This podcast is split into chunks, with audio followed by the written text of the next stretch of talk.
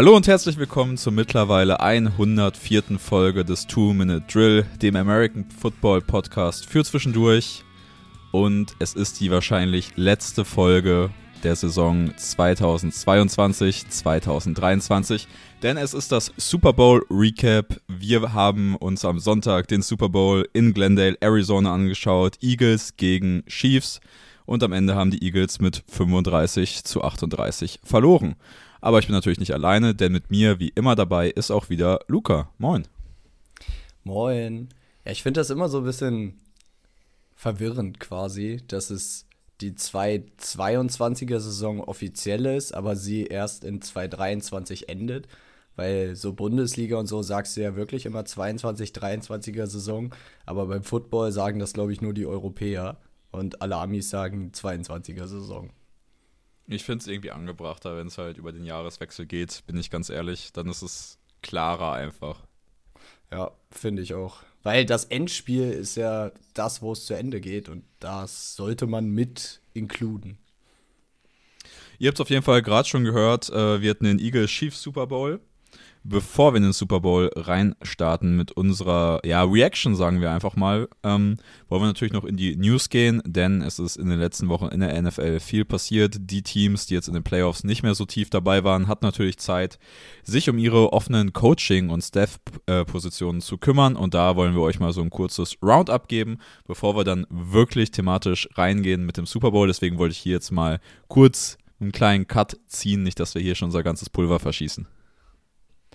Genau, und ähm, das hatten wir sogar letzte Woche eigentlich schon im Skript drin und irgendwie sind wir dann völlig euphorisch, auch zu Recht, finde ich, in die Super Bowl Preview reingestartet, ohne ähm, die News noch abzurunden. Und das können wir aber auch jetzt an der Stelle getrost nachholen, weil das sind jetzt alles News, die haben eigentlich bis September Zeit, sich zu entfalten. Und bis dahin kann man sich da, glaube ich, eine Meinung von bilden. Und erst im September werden wir sehen, was die dann wirklich für einen Impact haben auf das, ähm, auf die jeweiligen Teams. Eine News, die sich aber gerade erst, glaube ich, zwei Stunden oder so vor der Aufnahme ereignet hat, ist, dass Shane Steichen, der Offensive Coordinator der Eagles, der im Super Bowl jetzt noch tätig war, den Colts Head Coach Posten übernimmt und damit das Erbe von Frank Reich antritt, den jetzt lang ersehnten neuen Posten bei den Colts besetzt. Die Colts haben sich ja ewig Zeit gelassen. Jetzt nur Arizona ist jetzt noch ohne Head Coaching Posten. Ja, und Jim Irsay kriegt jetzt sein offensives Mastermind, was er ja so gerne haben möchte. Was hältst du so von dem ganzen Hiring-Prozess, aber jetzt auch, wie es zu Ende gegangen ist? Ja, ich finde, Shane Steichen ist ja jetzt nicht unbedingt ein Name, den man schon länger auf dem Zettel hat. Also ist wie soll man sagen, quasi Newcomer. Deswegen ist halt auch einfach die, ja, die Sample Size, seitdem er auf meinem Radar ist, einfach nicht so groß. Ähm, aber wenn wir jetzt sehen, wie die Offense und wie die Entwicklung von Jalen Hurts in den letzten Jahren waren, bis hin zu dem Jalen Hurts, den wir jetzt in diesem Super Bowl gesehen haben, und wir die Colts als Team sehen, was ja mutmaßlich im Draft äh, sich um die Quarterback-Position kümmern wird, wenn man das dann so zusammenfügt, dann finde ich schon, dass sich da ein sinniges Bild für mich äh, ergibt und ich bin auf jeden Fall gespannt, was wir in der nächsten Saison da in Indianapolis erwarten können. Du holst dir jetzt einen jungen Coach rein, der einen jungen offensiven Coach, der dann seinen Quarterback auswählen kann, in der Hoffnung, dass so ein Tandem dann zusammenwächst und sich einfach dadurch zusammen so eine Dominanz ausbildet, dass du, weil Quarterback und Coach ist so das wichtigste Tandem, würde ich sagen, in der NFL. Und solange die Chiefs zum Beispiel Andy Reid gepaart mit Patrick Mahomes haben, werden die auch immer ähm, um den Titel mitspielen. Und ich glaube, dass das so ein bisschen auch die Vi Vision der Colts vielleicht ist, dass du dir halt ein Coach-Quarterback-Tandem aufbaust, was von Anfang an funktioniert, was von Anfang an halt auf der ja, same page ist quasi. Und dass du dann daraus deinen Erfolg schöpfen kannst. Ich glaube, da geht so ein bisschen oder gehen so ein bisschen die Gedanken von Jim Irsay hin. Also ich denke, das ist auf jeden Fall, gerade was das Dev angeht, eine der besseren Entscheidungen, die wir in den letzten Monaten in Indianapolis gesehen haben. Ja, fair, aber so richtig viel Gutes wurde, äh, kam ja auch von der Die Messlatte ist tief, klar. Ja, klar. Die Messlatte ist äh, sehr, sehr, sehr tief über die letzten Monate bei den Colts. Aber ich würde sagen, wir gehen weiter und ein anderer Posten, der sich jetzt auch begleitet hat durch ein altbekanntes Gesicht, äh, wohlgemerkt, ist der Vikings Defensive Coordinator Posten. Früher besetzt oder halt jetzt die Saison über besetzt gewesen von Ed Donatel. Hat überhaupt nicht geklappt. Vikings waren in der zweiten Saisonhälfte, glaube ich, die schlechteste Defense der Liga. Haben so ein bisschen mit dem Saison also mit dem äh, Saisonhälftenwechsel quasi die Lions, fand ich, so abgelöst. Lions waren erste Hälfte schlechteste Defense und dann haben die Vikings sich diesen ja, nicht glorreichen Titel glorreich erobert. Ähm, und die Defense, ja, erfährt jetzt eine komplette 180-Grad-Drehung, was das äh, Scheme und was die, ja, die komplette eigentlich ähm, Mentalität angeht, weil Ed Donatel war einer von Fangios Disciples, die mehr Too High Coverage spielen, die so ein bisschen ja, mehr Zone spielen. Und jetzt kommt Brian Flores da rein, der ehemalige ähm, Head Coach der Miami Dolphins, der ehemalige Defensive Coordinator der Patriots. Letztes Jahr war er Linebacker Coach bei den Steelers. Ähm, kommt da jetzt rein und wird die Defense komplett umkrempeln. Das wird eine Blitz-heavy, Man-heavy Defense werden und da bin ich echt gespannt, weil die Vikings dafür echt ordentlich was am Personal in der Defense schrauben müssen, um so einen Style von Defense laufen zu können. Also ich freue mich ja auf den defensiven Switch, den wir jetzt sehen, so aus Lions Perspektive, weil ich glaube, dass wenn das Personal nicht wirklich top ist, was es halt einfach wahrscheinlich nicht sein wird nächste Saison, dann sehe ich uns so eine Defense gut auseinanderschrauben in der Division, muss ich sagen. Ja, das kann gut passieren, weil so Brian Florence Defenses haben immer auf gute Man-Corner ähm, ja quasi sich verlassen und Vikings Secondary war, glaube ich, mit eine der schlechtesten Units der Liga letztes Jahr, würde ich mal behaupten. Also nicht nur defensiv, sondern generell, overall, komplett. Wenn du jede Unit in der Liga anguckst, waren die Vikings ganz, ganz hinten für mich. Und da musst du halt erstmal neues Talent reinkriegen. Und das wird mit einem Draft-Class oder mit einer Draft-Class nicht funktionieren. Und vor allen Dingen, weil Rookie-Cornerbacks ja generell im ersten Jahr meist nicht so gut funktionieren. Ähm, du hast halt Patrick Peterson, der Free Agent ist, der wird weggehen. Ähm, damit wird dir einer deiner Starting Quarterbacks, äh, Cornerbacks ausfallen. Ja, und sonst weiß ich nicht, willst du noch darauf bauen, dass Cam Danzler es richten wird und noch den Sprung machen wird?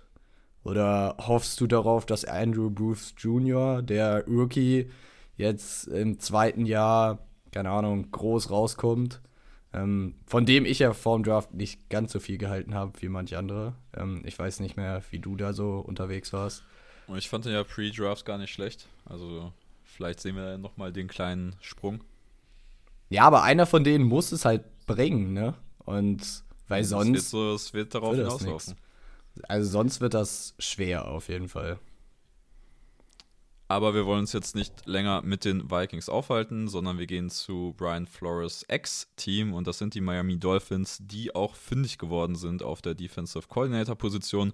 Das ist eine News, die ist jetzt schon ein bisschen länger her, aber Vic Fangio ist der neue Defensive Coordinator der Miami Dolphins, ehemaliger Head Coach der Denver Broncos. Und ich denke, da hat, da hat man sich wahrscheinlich so einen der besten Defensive Coordinator auf dem Markt geschnappt als Dolphins. Ja, war auf jeden Fall der, der am meisten begehrt war oder der bei den meisten Teams halt Anfragen hatte. Ähm, genau, ich hatte das ja in der Folge vor dem, vor der Super Bowl Preview schon äh, angerissen und deswegen nicht weiter erläutern. Jetzt an der Stelle, es war nur, da gab es dann die Gerüchte mit hin und her, ob es jetzt doch wird oder nicht, weil sie es nicht offiziell announced haben. Der Grund war, dass Fangio für zwei Wochen vor dem Super Bowl jetzt noch bei den Eagles einen Zwei-Wochen-Vertrag unterschrieben hat, um da zu helfen quasi. Und jetzt wird erst nach dem Super Bowl offiziell das Announcement ähm, getätigt, dass Fangio nach Miami kommt. Aber ich bin super happy mit dem Hire und ich glaube, dass so eine Veteran Presence da deutlich helfen wird. Also ich bin auf jeden Fall gespannt, ob wir so eine dominante Defense sehen wie die letzten Jahre in Denver. Ich würde sagen, wir machen die nächsten Hirings einmal im Schnelldurchlauf. Ähm, ich glaube, die großen Namen haben, oder die wichtigsten haben wir jetzt weg. Oder wie siehst du das?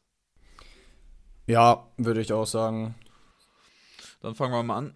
Ja.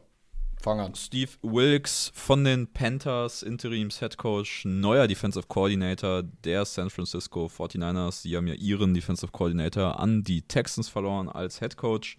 Ähm, Ijiro Ivero ist der neue Panthers Defensive Coordinator und Brian Schottenheimer, äh, Let Russ Cook ist neuer Cowboys Offensive Coordinator. Das ist vielleicht noch so der interessanteste Name, lange in Seattle tätig. Äh, ja, nicht, äh, nicht ganz, äh, ja, wie sagt man, unumstritten. Ähm, bin mal gespannt, ob er bei den Cowboys seinen Ruf so ein bisschen rehabilitieren kann. Ja, vielleicht ein Satz zu jedem Hiring. Äh, Schottenheimer wird keine Plays callen unter McCarthy, sondern es wird alles Richtung McCarthy geschiftet. Und ich hatte in der Folge ja schon gesagt, wo ich darüber gesprochen habe, das Gras ist nicht immer grüner nach dem Firing von Kellen Moore. Und meiner Meinung nach ist Schottenheimer Downgrade zu Kellen Moore. Von daher bin ich mal gespannt, was das so wird. Ähm, dass man Evero aus Denver loseisen hat, oder was heißt loseisen? Der wurde ja von den Denver Broncos entlassen. Wahrscheinlich, weil Peyton seinen eigenen Staff ranholen wollte. Das ist ja oft so, dass ähm, dann auch gute Coaches gehen müssen. Und Evero hat ja eine Top 5 Defense in Denver letztes Jahr gecoacht, bis, glaube ich, ganz bis zum Ende. Dann ist er irgendwann so ein bisschen auseinandergefallen. Aber das hatte mehr mit der Offense-Performance meiner Meinung nach zu tun. Ähm, von daher, Evero wird, glaube ich, einen super guten Job bei den Panthers machen, weil die Panthers doch eine interessante Defense äh, personal-wise haben, würde ich sagen. Und ich glaube, Steve Wilkes wird ein Jahr bei den 49ers DC machen, wird da eine Top-Defense coachen und wird danach seinen doch verdienten zweiten Head-Coaching-Posten antreten. Das ist auf jeden Fall eine relativ realistische Prediction und wir gehen jetzt über. Ich habe noch eine Sache, wo ich dich fragen wollte. Was hältst du davon, dass die Jets sich jetzt auch noch Ted Downing äh, Todd Downing meine ich, den Passing, als Passing Game Coordinator rangeholt haben, den gefeuerten Offensive Coordinator der Tennessee Titans. Jetzt hast du einen offensiven Room mit ähm, Nathaniel Hackett und Todd Downing, die jetzt deine Offense richten sollen. Dein Take dazu. Brees Hall, Offensive Player of the Year nächste Saison. Keine Ahnung, also ist ja scheinbar jetzt die Marschroute. Boah, ich hab, also als Dolphins-Fan würde ich mich natürlich freuen, wenn die Jets schlecht sind. So einfach, weil dann hast du ein einfaches Team in der Division. Aber als äh, genereller Fan des Sports habe ich irgendwie ein bisschen Sorge, dass die Jets ihre gute Defense verbrennen, weil sie einfach offensiv, so ein bisschen wie Vangio in Denver damals, weißt du, wo ähm, Vangio ja auch eine Top-Defense übergecoacht hat und es offensiv einfach nicht zusammengekriegt hat, irgendwas da auf die Beine zu stellen. Und so ein bisschen habe ich Angst, dass die Jets auch in die Richtung gehen werden. Ja, es wirkt halt irgendwie so, als ob du eine Identität schaffen willst mit deinen Hirings, wo man dann halt fragen muss, ob es die Identität ist, die das Team halt braucht, ne? Also klar, es wird wahrscheinlich so, die Jets wollen wahrscheinlich das eklige, äh, wir kontrollieren den Ball, wir laufen viel, wir spielen gute Defense-Team sein ich bin manch, also ich bin im letzten Jahr so ein bisschen zu dem Eindruck gekommen, dass das so ein bisschen überholt ist, das Konzept. Ja, da brauchst du mich nicht fragen. Also Ball laufen und gute Defense spielen holt mich nicht ab, bin ich ehrlich. Nee. Das ist auch nicht, mein, nicht meine Teambuilding-Strat, die ich verfolgen würde. Ja, und das ist auch kein Konzept, was in 2023 noch so richtig erfolgreich ist, sage ich mal. Weil alle Teams, die du in den Playoffs gesehen haben, hatten einen super Quarterback, der auch den Ball werfen kann, bis auf vielleicht die 49ers. Die sind so ein bisschen dann die Ausnahme bestätigt die Regel. Aber da graut es mir auch schon vor, dass der GM der Titans zum Beispiel gesagt hat, ja, guck mal auf die Playoff-Teams, die können alle erstmal den Ball laufen und genau das werden wir hier auch machen. Äh, weiß ich nicht. Das ist auch nicht die Richtung, in der ich die Titans gerne sehen würde. Aber ich glaube, darüber könntest du auch einen ganzen Podcast machen, über diese Identitätskrise, sage ich mal. Ich sag mal so, wir haben im Super Bowl gesehen, du kommst in der AFC nicht weit, wenn du den Ball nicht werfen kannst. Ja, fair. Und also damit komplett. gehen wir jetzt auch final über, oder? Wir gehen über ins Recap des Super Bowl 57, anfangs schon erwähnt, Eagles 35, Chiefs 38 und ganz vorweg, äh, wir beide haben noch gar nicht über den Super Bowl miteinander in irgendeiner Form eigentlich ganz groß gesprochen, außer ein paar Memes ausgetauscht, vielleicht. Ähm, aber ich würde es einfach mal aus meiner Warte sagen, das war wahrscheinlich so mit der interessanteste oder spannendste Super Bowl, den ich je live gesehen habe. Das würde ich mitgehen. Und es war, es war alles drin. Es war, du hattest auch Defensive Scores mit Nick Bolton, du hattest Drama, du hattest Spannung. Es sind kein, es war kein Blowout, das war das Einzige, wo ich irgendwie Angst vor hatte, dass es zwar nicht realistisch gewesen ist, aber wie damals zum Beispiel Chiefs Buccaneers, das war ja, muss man ja sagen, fand ich ziemlich langweilig, wenn man es so übers ganze Game betrachtet hat. Ähm, und wir haben eigentlich alles gekriegt, was wir wollten. Kontroverse Schiedsrichterentscheidung gab es auch. Äh, da bin ich gespannt, deine Meinung da später noch zuzuhören. Ähm, aber overall bin ich doch relativ happy mit dem Super Bowl an sich gewesen, weil er hat auf jeden Fall nicht enttäuscht. Ich glaube, das ist auf jeden Fall der größte Fact zum Super Bowl. Wer als neutraler Fan mit dem Spiel keinen Spaß hatte, dem ist, glaube ich, auch nicht mehr zu helfen. Dann wird NFL auch nichts mehr für einen. Ähm, ja, ich würde sagen, wir haken das unrühmliche Ende einfach mal chronologisch zuerst ab. Obwohl, ich wollte noch gerade sagen, zu dem, ähm, dass es kein Shootout geworden ist, bevor du Angst hattest, als Mahomes äh, sein Knöchel wieder aktiviert hatte, also eine mhm. Knöchelverletzung. Alter, hatte ich Angst, dass das ein richtig beschissenes Game wird in der zweiten Halbzeit. Ja, da hatte ich auch so Angst, weil Mahomes dann ja, humpelt raus. Chiefs haben dann quasi vor der Halbzeit schon ja, aufgegeben und gesagt, okay, wir retten uns jetzt irgendwie in die Halbzeit. Und ah, nee, da hatte ich auch so Angst, dass in der zweiten Halbzeit dann wieder quasi Mahomes auf Krücken da draußen steht und dass da gar, gar nichts geht. Aber ich weiß nicht, was sie ihm in der Halbzeit gespritzt haben, aber es hat auf jeden Fall geholfen. Das auf jeden Fall. Also der ist ja direkt im ersten Drive nach der Halbzeit wieder relativ rund gelaufen. Ähm, und ich würde sagen, wir spulen jetzt vor, weil das ist, glaube ich, so das, was man erstmal aus dem Weg räumen muss, wenn man über dieses Spiel spricht. Und das ist halt die kontroverse Schiedsrichterentscheidung ähm, direkt am Ende des Spiels. Wo man ja eigentlich schon sagen können, oder sagen kann, durch den Call war es dann halt Ballgame, weil das, dieser Call hat das Spiel beendet sozusagen. Ähm, und das war halt einfach, ich weiß nicht mehr genau, wie viele Minuten noch auf der Uhr waren, ich würde sagen es waren, es waren 1,50. Ja, Minute 50 oder so. Du hattest Dritter und Neun ähm, an der äh, Philadelphia, boah, lass mich lügen, 11 oder 12 oder sowas. Also du hättest rein theoretisch noch einen First Down innerhalb der 1 oder so kriegen können. Ähm, du hast dann diese, ja, was war es? Nicht ganz, ähm, nicht ganz Fade-Route, sondern ähm, Dings hat ja noch einen Move nach innen gemacht, dann nach außen, aber so ein bisschen äh, auf die, auf die ähm, Goal-Line äh, links raus hast du den Ball geworfen der meiner Meinung nach nicht mal catchable war. Also, wenn wir ehrlich waren, der war so weit weg von Juju. Aber ähm, kommen wir gleich zu. Aber das war die Situation. Ähm, Schiedsrichter called Holding gegen James Bradbury, der gegen Juju in Coverage ist. Ähm, gibt ein Automatic First Down, 5 Yard Strafe. Chiefs können die Uhr bis 4 Sekunden runterlaufen lassen und kicken dann mit Butker das Game-Winning Field Goal aus. Keine Ahnung. 27 Yards oder so. Also quasi Chipshot. ein Chipshot Field Goal und das hat dann zum Sieg gereicht. Und dieser Ball, wenn die Flagge nicht geflogen wäre, wäre es halt, er ist incomplete, Vierter und Neun, Chiefs müssen dann aufs Field Goal gehen, haben dann die Eagles aber noch, keine Ahnung, nachdem die das alles runtergelaufen haben, Minute 20 Zeit, um noch den, ja, zumindest Game-Tying oder Game-Winning-Drive rauszuholen.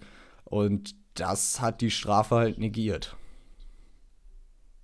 Den hätte ich ja irgendwie gerne in der Retrospektive noch gesehen, den Game oder den Game-Winning Drive der Eagles. Ähm, ja, wir, wir kommen, glaube ich, zu unserer Einschätzung der Strafe jetzt. Ähm, Bradbury hat sich ja nach dem Spiel selber hingestellt im Interview und hat gesagt, dass er ihn gehalten hat und halt gehofft hat, dass die Schiedsrichter es nicht callen. Das war Zitat Bradbury zu der Strafe.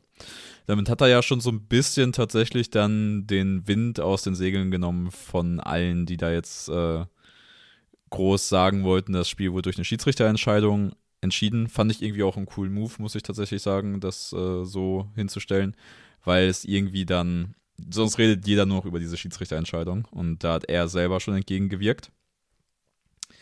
Aber ich habe zu beiden relevanten äh, ja, Punkten, also einmal zu, ob der Ball catchable war und ob das eine Strafe war, habe ich eigentlich eine klare Meinung. Wie sieht es bei dir aus?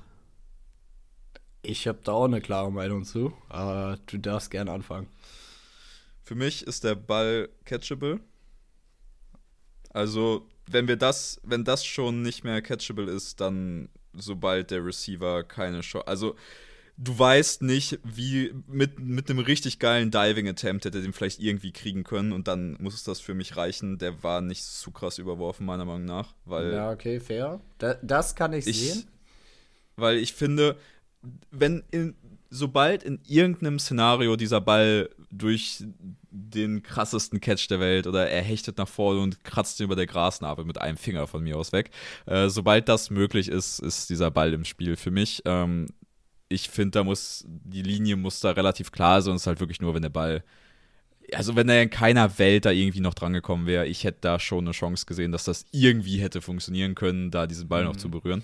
Aber das, äh, ähm, regeltechnisch muss man ja auch sagen, es macht ja für ein Holding keinen Unterschied, ob der Ball catchable ist oder nicht. Das macht ja Stimmt, das ist ja nur die Pass Interference. Das macht nur einen Unterschied bei Pass Interference. Aber ja, das kommt noch mal, also käme noch mal dazu, aber ich sehe dein Argument auf jeden Fall, ähm, dass er noch irgendwo vielleicht in der Reichweite gewesen wäre, wenn er, wenn Juju sich angestrengt hätte. Dann zur Holding-Strafe, klar. Ähm, wir haben, wir haben da zweimal Kontakt. Einmal als äh, Juju halt antäuscht, dass er kurz geht und dann lang geht, dann hält er ihn einmal eine Hüfte. Ähm, aber du willst ja auch als Corner einfach äh, am Receiver dranbleiben. Du spielst das halt immer so, dass du ihn da halt toucht, äh, wenn er einen Richtungswechsel machst. Er hat ihn ja auch nicht wirklich äh, gezogen oder am Richtungswechsel behindert, hat man ja auch ganz gut gesehen.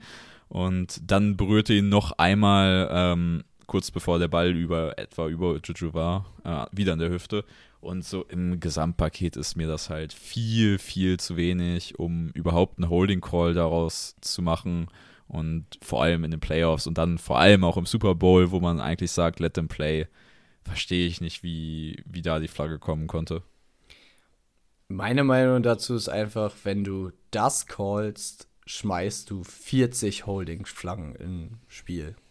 Theoretisch schon. Weil dann musst du jede zweite Route, weil jeder Corner spielt mit Händen am Receiver, einfach um den, ums Gefühl zu haben, wann er breakt, weil du spürst schon an der Hüfte, dass er den Turn macht, bevor er überhaupt den Turn macht. So ist das, das ist das Teaching. Das wird den Cornerbacks beigebracht. So spielen die das mit Hand an der Hüfte. Nicht festhalten, aber so ein bisschen, dass man immer irgendwo eine Hand hat. Ähm, man sagt auch in der Hip Pocket, wenn der, wenn der das Feld runterläuft, dass du immer genau da bist und ein bisschen Kontakt hast, damit du das Gefühl hast, wo der Receiver hingeht. Und wenn du das callst, dann kannst du Spieler wie, keine Ahnung, dann kannst du Jalen Ramsey, Source Gardner und jeden anderen physischen Corner, der dir so einfällt, dann kann der ja keinen einzigen, äh, keine einzige, ein, keinen einzigen Man-Coverage mehr spielen, weil der dann ja nur Flaggen kriegt. Jedes Mal. Wenn das eine Flagge ist, dann spielt Jalen Ramsey bei jedem Snap Foul, den er in Man-Coverage hat. Bei jedem. Und das kann für mich nicht mehr der Maßstab sein. Super Bowl hin oder her, Situation hin oder her. Das darf niemals eine Flagge sein. Dann sind wir uns da auf jeden Fall schon einig. Ähm, ja, keine Ahnung, wie diese Flagge zustande kommen konnte, bin ich ganz, ganz ehrlich. Ähm, Und das ist ja jetzt zwei Super Bowls hintereinander passiert. Das haben gar nicht mehr so viele auf dem Schirm. Aber kannst du dich noch an die Logan Wilson Pass Interference erinnern, die den, ähm, die quasi den Rams dann nochmal ein Free First Down gegeben hat äh, innerhalb der Red Zone und dann gab es den äh, Cooper Cup Touchdown rechts in der Endzone. Da vorher hat Logan Wilson Textbook Breakup, ähm, Pass Breakup gemacht. Wirklich so geiles Play, fliegt eine Flagge, weil er auch den Arm halt an der Hüfte hatte, aber er hat ihn nicht gezogen, nicht behindert, nichts. So, er hat ihn nur angefasst. Nee, das regt mich einfach auf. Und das vergessen aber viele, weil die Bengals danach halt nochmal den Ball hatten und noch die Chance hatten.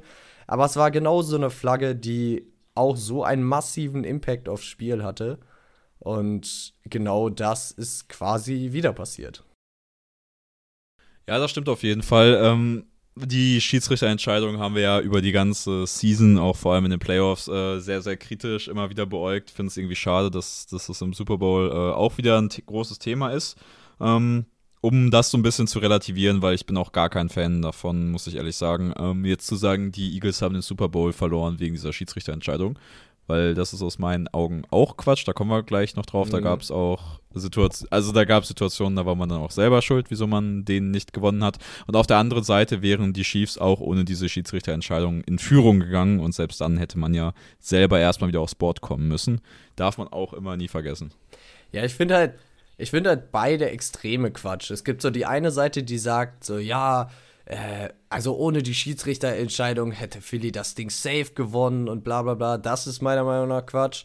Und die andere Seite, die aber sagt, ja, du darfst es einfach nicht zu dieser Situation kommen lassen und dann bist du auch komplett selbst schuld, das ist auch Quatsch. Und die Wahrheit liegt, wie wahrscheinlich bei allen im Leben, halt so in der Mitte. Klar, das hat einen, schon einen sehr, sehr großen Impact aufs Spiel, aber Philly hätte es auch aus eigener Kraft vorher selbst gewinnen können. So, ich finde, da ist so ein bisschen die Wahrheit verborgen. Was man natürlich auch dann, wenn man das so betrachtet, halt nicht vergessen darf, die Eagles haben in der ganzen zweiten Halbzeit nur elf Punkte aufs Board gekriegt. Ähm, die Chiefs Defense hatte einfach viel mehr Impact aufs Spiel nach der Halbzeitpause, muss man sagen. Und deswegen wäre, glaube ich, auch der Drive mit einer Minute 50, glaube wäre dann ohne Timeouts gewesen, wäre halt auch nochmal interessant geworden, so wie die Chiefs gerade auf defensiver Seite performt haben nach der Pause. Generell waren die Chiefs ja nach, nach der Pause das dominantere Team, muss man so sagen. Die Eagles hatten halt ihren Vorsprung aus der ersten Halbzeit. Ähm, wir gehen noch, glaube ich, ganz kurz aufs äh, letzte Play des Spiels. Das war halt dann dieser Drive ohne wirklich Zeit auf der Uhr. Ich glaube, fünf Sekunden oder vier Sekunden, sieben, vier Sekunden waren es. Sieben hat es, ja. Sicher, dass es nicht vier waren? Nee, ja, es waren eigentlich vier, aber dann haben die die Glock nochmal hochgeschraubt. Warum okay. auch immer. Dann, dann glauben wir dir, es waren sieben. Ähm, und die Eagles haben sich von der eigenen 35 zur Hail Mary entschieden. Äh, da jetzt gar kein, gar kein großer Hate, weil das war eigentlich so ein Game-Over-Moment. Aber du bist an deiner eigenen 35 und du hast halt einen Quarterback, der die Distanz nicht im Arm hat und du gehst dann trotzdem auf die Hail Mary. Fand ich sehr witzig, äh, das ganze Endresultat war da auch sehr witzig, muss man sagen. Ähm, da habe ich dann nicht ganz verstanden, wieso man nicht irgendwie so ein Trickplay probiert, jedenfalls probiert hat, bevor du halt sagst, unser Quarterback, der es definitiv nicht im Arm hat, wirft jetzt diesen Ball. Ja, und da habe ich auch viele Takes zu gesehen, warum du es nicht beim Kickoff machst, weil beim Kickoff hast du elf Athleten auf dem Platz, die auch alle wahrscheinlich, ähm, ja, die Capability dazu haben, den Ball, mit dem Ball zu laufen, mit dem Ball was zu machen. Und bei einem normalen Play, was du dann läufst, hast du halt elf Athleten defensiv auf dem Platz, weil die stellen da halt keinen, keine Ahnung, da steht halt kein Defensive Tackle, der nur gegen den Run effektiv ist auf dem Platz, weil du stellst dann nur deine Athleten dahin. Hast da dann aber fünf Offensive Linemen rumstehen, die eigentlich komplett aus dem Play sind und da völlig unnötig sind. Deswegen hätte ich wahrscheinlich auch oder wäre ich mehr für das Lateral Play beim Kickoff gegangen. Aber selbst das hat so eine geringe Chance auf Erfolg, dass es wahrscheinlich nicht viel Unterschied gemacht hätte. Ja, aber die Chance, dass das funktioniert, ist ja auf jeden Fall größer Null und ich fand bei der Hail Mary war die Chance dann schon ziemlich genau Null. Ja, ja, das stimmt und äh, da, aber kann man das jetzt wirklich dem Eagles Coach vorwerfen? Ich, ich habe ja auch schon, ich habe ja auch schon gesagt, das ist gar kein Hate. Wahrscheinlich hast du auch einfach gar keinen Play für diese Situation gehabt, weil wie gesagt, die Situation ist ja eigentlich schon Game Over, muss man ja fairerweise sagen. Ähm, find's, find's völlig okay, dass man da jetzt vielleicht kein Play mehr hatte. Eine Szene, die ich äh, für, glaube ich, richtig wichtig in Erinnerung hatte, die aber wahrscheinlich niemand mehr anderes erinnert, ist dieser Screen Pass oder diesen, ähm, ich glaube, nach einer Slant-Route war es auf Goddard, den sie geworfen haben, wo äh, Jalen Watson das Tackle macht. Und Goddard wäre aber, glaube ich, ins Open Field gelaufen. Es waren nur noch zwei Safeties der Chiefs da, aber auch zwei Offensive Linemen der ähm, Eagles waren schon auf dem Move und ja, wenn Watson dieses Tackle nicht setzt, ist Goddard wahrscheinlich weg. Und kannst du dich an das Play noch erinnern? Tatsächlich leider nicht. Das war, Hab's also. Nicht vor Augen. Ah, das war irgendwann im dritten Quarter. Äh, müsst ihr noch mal. Ich kann. Ich habe vorhin einen Clip auf Twitter gesehen. Ich kann das noch mal retweeten, wenn Kannst ich den vielleicht noch mal raussuchen. ja, ich retweete das noch mal, wenn ich das wiederfinde. Ähm, das war so ein wichtiger Tackle von Watson, den er da gesetzt hat. Und ähm, das haben, glaube ich, nicht mehr viele auf dem Schirm gehabt. Und was das Witzige an dem Play war, was auch so ein bisschen, ja, fand ich, auch eine der Gesamtstorylines zusammengefasst hat. Goddard rutscht, als er den Cut bei der Slant macht, komplett weg und nur deswegen kann Watson diesen Tackle setzen. Und was die NFL sich da bei dem Feld gedacht hat, das war ja auch wirklich bodenlos. Der 800.000 Euro Rasen, der absolut slippery war, so wie es aussah. Ähm, hast du die eine Szene noch im, oder im Kopf, wo äh, Elliott, der Kicker der Eagles, ja, den Kickoff Kick gemacht ja. hat ja. und so derbe auf den Knöchel weggerutscht ist? Das sah auch richtig eklig aus. Ja, und vor allen Dingen, die Sache ist ja, das hat so viel vom Pass Rush genommen ich glaube, das hatte wirklich einen riesen Impact auf den Pass Rush von beiden Teams, weil es gab wenig Pass Rush von beiden, beiden Teams. Und den Offensive Linern ist es halt einfacher gemacht, wenn die mehr die verteidigende Position haben und der Pass Rusher muss aber um sie rum manchmal oder muss mit, äh, wenn sie mit Power rushen, die Füße richtig tief in den Boden vergraben und ihn äh, wegdrücken und versucht mal auf nassen Boden gegen eine Wand zu drücken oder gegen irgendein schweren, schweres Objekt und das wegzudrücken. Ihr rutscht einfach nur nach hinten weg. Und genau das ist den äh, oder ist beiden Pass Rushern auf beiden Teams halt konstant passiert und du kannst halt nicht ähm, was Passrusher immer gerne machen, um die Ecke sich ganz ähm, ja, low machen, quasi den Schwerpunkt ganz runterbringen und dann wieder ins Backfield schießen. Und das funktioniert einfach nicht, wenn du absolut keinen Grip am Boden hast. Und ich glaube, das hat so low-key einen richtig großen Impact auf äh, beide Defensives gehabt. Ja, vor allem von der Eagles Defense. Ich meine, der Impact des Pass Rushes. Also, ich habe jetzt nicht erwartet, dass, dass die, die Chiefs O-Line dominieren, weil die da auch einfach personell zu gut für ist. Aber es war ja wirklich kaum Einfluss aufs Spiel. Ja, und da haben wir ja auch so ein bisschen, das hatte auch was mit dem Rasen zu tun, glaube ich, glaube ich, äh, immer noch fest. Aber was die Chiefs halt auch sehr, sehr gut gemacht haben und was Andy Reid einfach sehr gut kann, er hat den Pass Rush mit so vielen kurzen Pässen neutralisiert. Und da war die Eagles Defense einfach nicht gut genug gegen, weil man hatte das Gefühl, vor allen Dingen in der zweiten Halbzeit, dass alles von 5 bis 15 Yards free, free war. Komplett frei für die Chiefs. Also immer wenn Mahomes irgendeine Underneath Completion haben wollte, bis zu 15 Yard Tiefe, konnte er die haben. Und jedes Mal. Und die gingen fast alle auf Juju, äh, mal auch auf äh, Casey, wenn er frei war. Aber gefühlt alles an der Nies war komplett frei. Und da hätte ich die Eagles Defense dann doch irgendwie erwartet, dass sie so ein bisschen was verändern, weil die Chiefs sind ja einfach immer nur den, das Feld runtergedingt und dankt bis zum Touchdown und dann nächsten Drive wieder und nächsten Drive wieder. Und irgendwie hattest du so das Gefühl, die Eagles müssten jetzt mal was verändern und da war mir dann zu wenig Anpassungsfähigkeit und zu wenig Kreativität im Eagles Gameplan.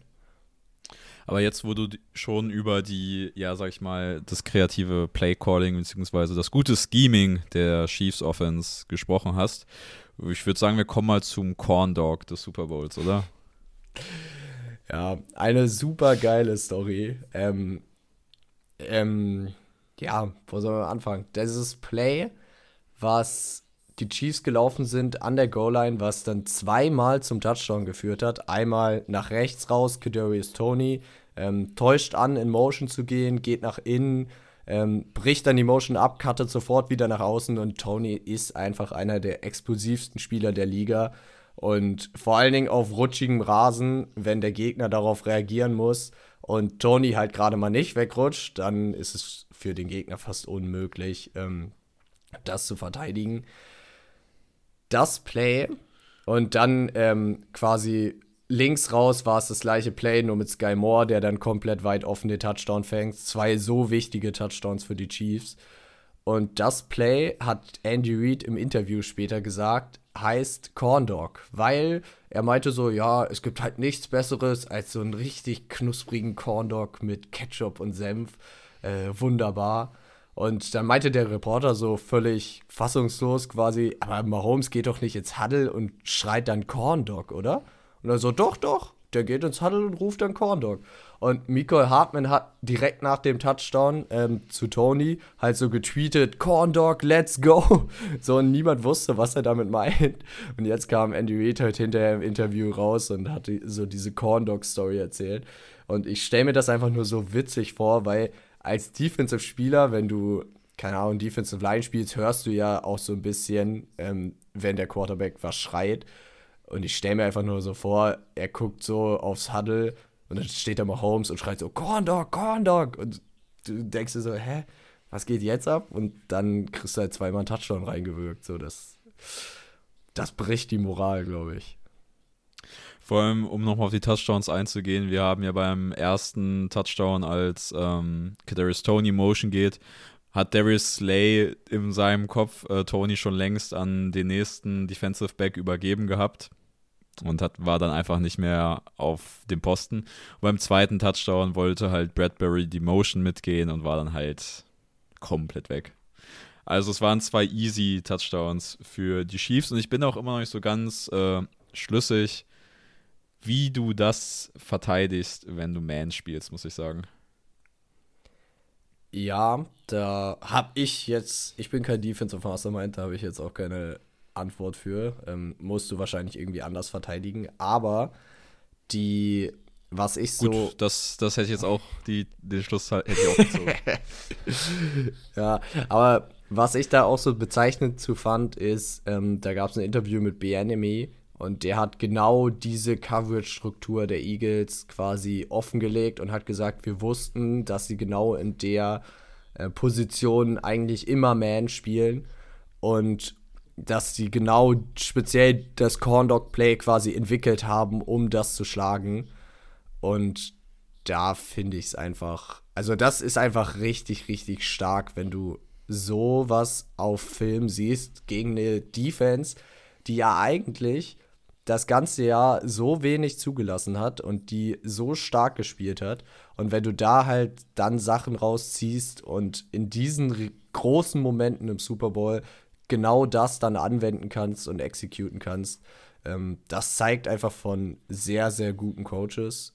Und ja, das ist dann auch eine Sache, die mich wieder daran zweifeln lässt, warum Bienemy immer noch, äh, keine Ahnung, keinen Headcoaching-Posten anbekommen, angeboten bekommen hat, wenn, oder noch halt keinen wirklich gekriegt hat, wenn Leute wie Shane Steichen oder jetzt Mike Kafka macht ein Jahr Offensive Coordinator und ist schon im Gespräch bei Arizona und überall sonst. Ähm, ja, lässt mich immer ein bisschen stutzig zurück.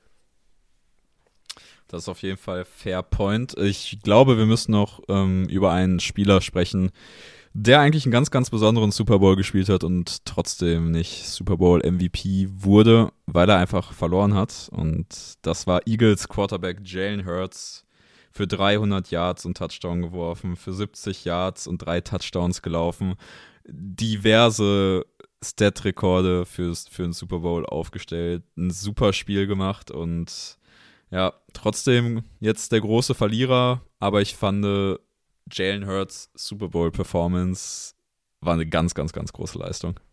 Aber seine Hail Mary ist doch nicht weit genug gekommen. Er ist doch ein schlechter Stimmt. Quarterback. Stimmt, direkt cutten. Nein, also ich glaube, ich glaub, wir, haben, wir haben von Jalen Hurts äh, das gesehen, was sich Ravens-Fans von Lamar Jackson erträumen, auch wenn das jetzt ein bisschen andere Runner sind, aber wie dominant Jalen Hurts einfach laufen konnte und wie gut auch die Shots, über die wir ja auch in der Preview gesprochen haben, nach außen geklappt haben. Wir haben ja ein Big Play von AJ Brown gesehen, mal wieder ein No-Catch von Devonta Smith und dann halt auch ein Touchdown von AJ Brown über diese Plays. Ähm, das hat auf jeden Fall super funktioniert. Er trifft halt diese Bälle auf Außen einfach extrem gut. Und er setzt dir diese Offense der Eagles durch halt einfach sein Dual Threat auf so einem hohen Niveau um, weil ich finde, gerade von den Quarterbacks, die halt einfach dieses High Rushing Upside haben, hat er den konstantesten Arm über diese Saison gezeigt. Hast du noch das den Touchdown von Brown vor Augen, was er da für ein was er für jo, hat Fake er den gefressen. Gegen, er macht erstmal so ein Fake gegen McDuffie, dass er quasi so antäuscht, als wäre der Ball schon da. McDuffie dreht sich um und denkt so, fuck, ich muss jetzt verteidigen. Und dann läuft Brown einfach weiter und äh, catcht dann den Ball. Und da ist McDuffie dann aus, außerhalb halt seiner guten Position, in der er vorher drin war und dann auch einfach zu klein dafür, um das noch zu recovern. Aber Brown ist schon so ein unglaublich starker Receiver und ohne den Trade wären die, glaube ich, nicht im Super Bowl gelandet. Ist so mein Take. Der ist halt einfach so immens wichtig für diese Offense. Wenn du nur Devonta Smith, wenn das da ein X-Receiver auf Outside wäre, ähm, weiß ich halt nicht, ob das so gut funktionieren würde, weil Devonta Smith ist zwar ein guter Receiver, aber ich finde, AJ Brown ist halt einfach nochmal vom Gesamtpaket Next Level.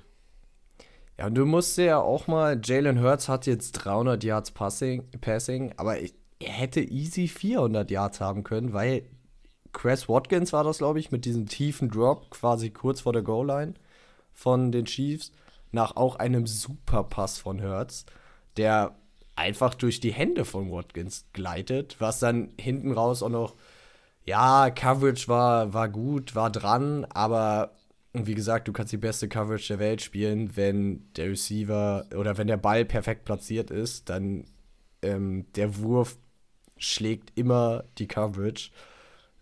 Und da hat Watkins, ich glaube, es war Watkins, ich will jetzt keinen Scheiß erzählen, aber ähm, ich glaube, es war Watkins, der da den Ball gedroppt hat. Und du hast ja den äh, Devonta Smith-Ding schon angesprochen. Wenn der gefangen wird, dann ist Hurts, glaube ich, über oder kratzt an den 400 Yards und nicht nur 300 Yards. Und das waren halt beides trotzdem perfekt geworfene Bälle, ne?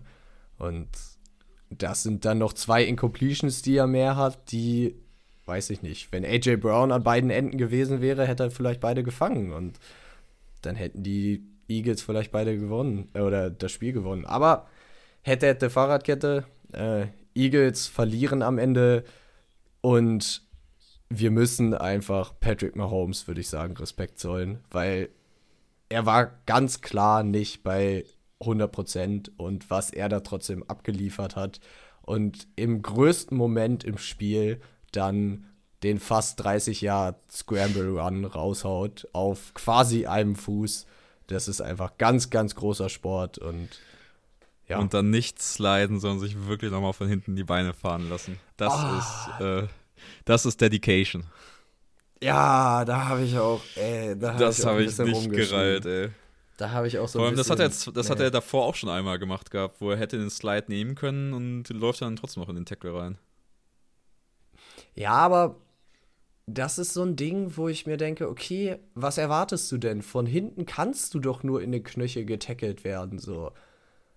Weil es wird keiner von hinten dich so hart umspringen, dass er dich oben zu Boden reißt. Nein, er wird dich unten zu Boden reißen und dann ist das Potenzial wieder da, dass der Knöchel halt so aufgeht, dass er dann wirklich nicht mehr geht. Deswegen, das habe ich auch nicht verstanden. Da hätte ich ihn auch gerne gesehen, dass er den Slide genommen hat und vielleicht drei Yards früher. Aber es hat geklappt, ja. Und äh, wer gewinnt, hat recht, würde ich sagen.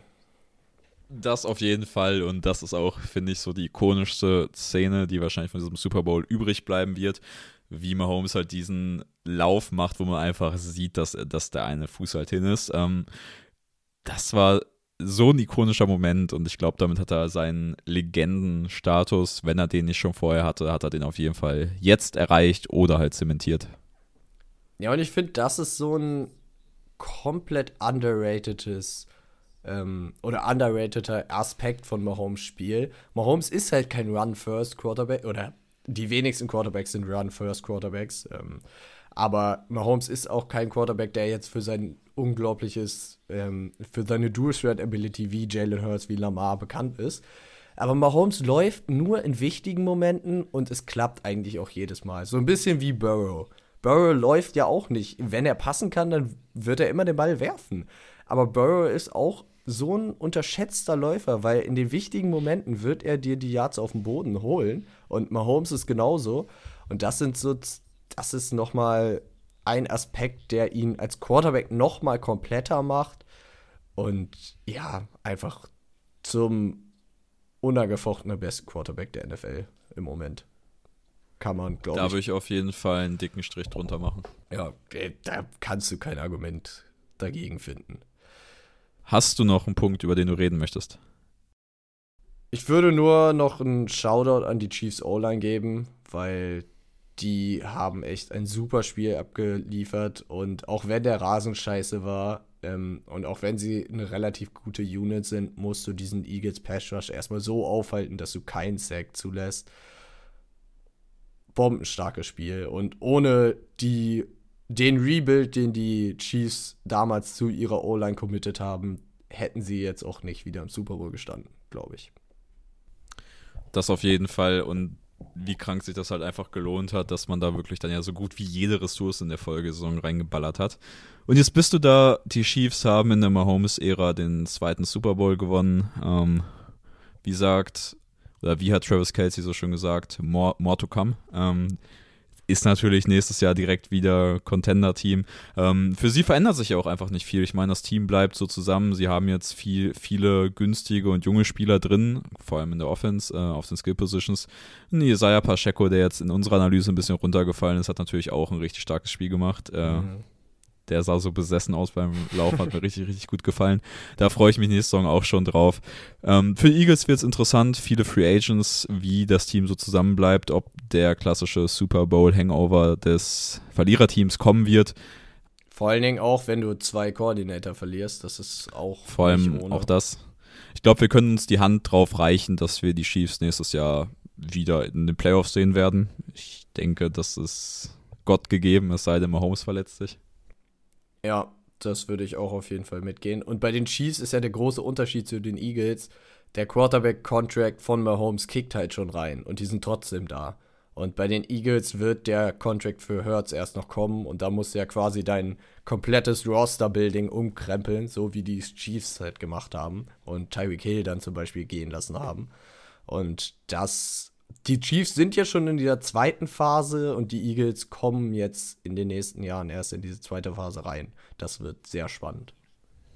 Vor allem musste ja aus Eagles Sicht jetzt in dieser Offseason schon ein bisschen Volumen frei halten, gerade was die längeren Verträge angeht, weil du nächste Saison wahrscheinlich diesen Hurts-Vertrag verhandeln musst.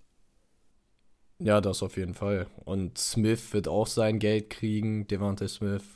Und du musst ein paar Säulen bezahlen. Und die Chiefs werden wahrscheinlich irgendwie ich hoffe, sie draften irgendwie junges Receiving-Talent noch, weil das ist wirklich das Einzige, wo es ihnen echt ein bisschen gefehlt hat. Und ich bin Tony Believer.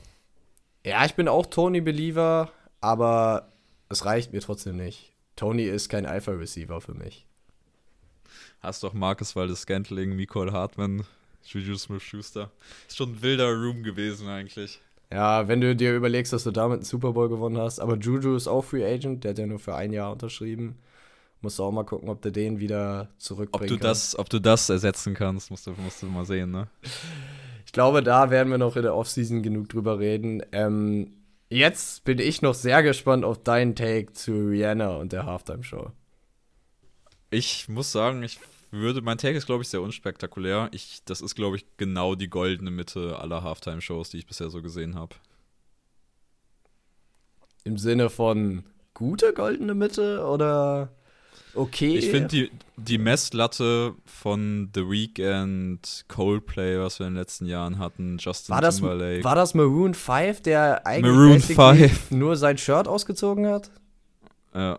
Oh, das war, ja, das war das Schlechteste, was ich die letzten Jahre gesehen Das war krank. Scheiße. Also The, Re The Weeknd, Coldplay, Maroon 5, äh, Justin Timberlake, alle drunter. Und das heißt jetzt ja, nicht, dass Rihannas, Rihannas Halftime-Show gut ist, aber es haben deut äh, Leute deutlich schlechter gemacht, fand ich. Ähm, ja, ich fand, es war halt einfach ein bisschen wenig für eine Halftime-Show. Klar, die Lieder waren cool mir hat das Konzept nicht so gefallen, dass da wirklich 20 Lieder gespielt wurden, dafür nur alle so ein bisschen angespielt. Ähm, bei Run This Town, als das angespielt wurde, hatte ich kurz die Hoffnung, dass wir Jay-Z sehen, weil der ja auch das im Stadion war. Das wäre so top gewesen, Alter. Der hätte, der hätte ja zu so, noch so ein paar Liedern wäre da gut reingepasst. Oder die haben ja auch ein paar Features. Das wäre halt so geil gewesen. Also es ist keine Halftime-Show am Ende gewesen, wo ich mich negativ drüber aufregen kann, aber es ist auch keine Halftime-Show, die bei mir große Erinnerung bleiben wird. Ja, das würde ich, glaube ich, relativ so mitgehen, weil das ist jetzt nichts, was ich mir in zwei Jahren nochmal angucke und denke mir so, boah, war das geil. Aber ist jetzt auch nichts, was ich halt nie wieder sehen möchte und einfach versuche aus meinen Gedanken zu löschen. Ähm, ich fand die Choreo der Tänzer krass. Die waren heftig synchron. Ich weiß nicht, ob dir das aufgefallen ist. Ja, das war auch super krass. Aber was ich dann so ein bisschen fand, oder was ich oft bei so Tänzer-Choreos habe, ich habe da eine super, äh, wie sagt man, Wertschätzung dafür, ähm, weil das heftig viel Arbeit ist. Aber ich finde, nach so fünf Minuten kann es dann auch weißt du, dann will man so ein bisschen Veränderung, so ein bisschen was anderes. Und es war, ja. es war viel halt. Es war halt ein Bühnenbild. Ja, es waren so 15 Minuten das gleiche, basically. Sie hat immer ihre Songs abgerissen und ist dann ein bisschen halt hoch und runter auf diesen komischen Podesten, was auch sehr geil aussah. Ähm, und ich glaube, im Stadion wirkte das wahrscheinlich dann auch nochmal deutlich anders.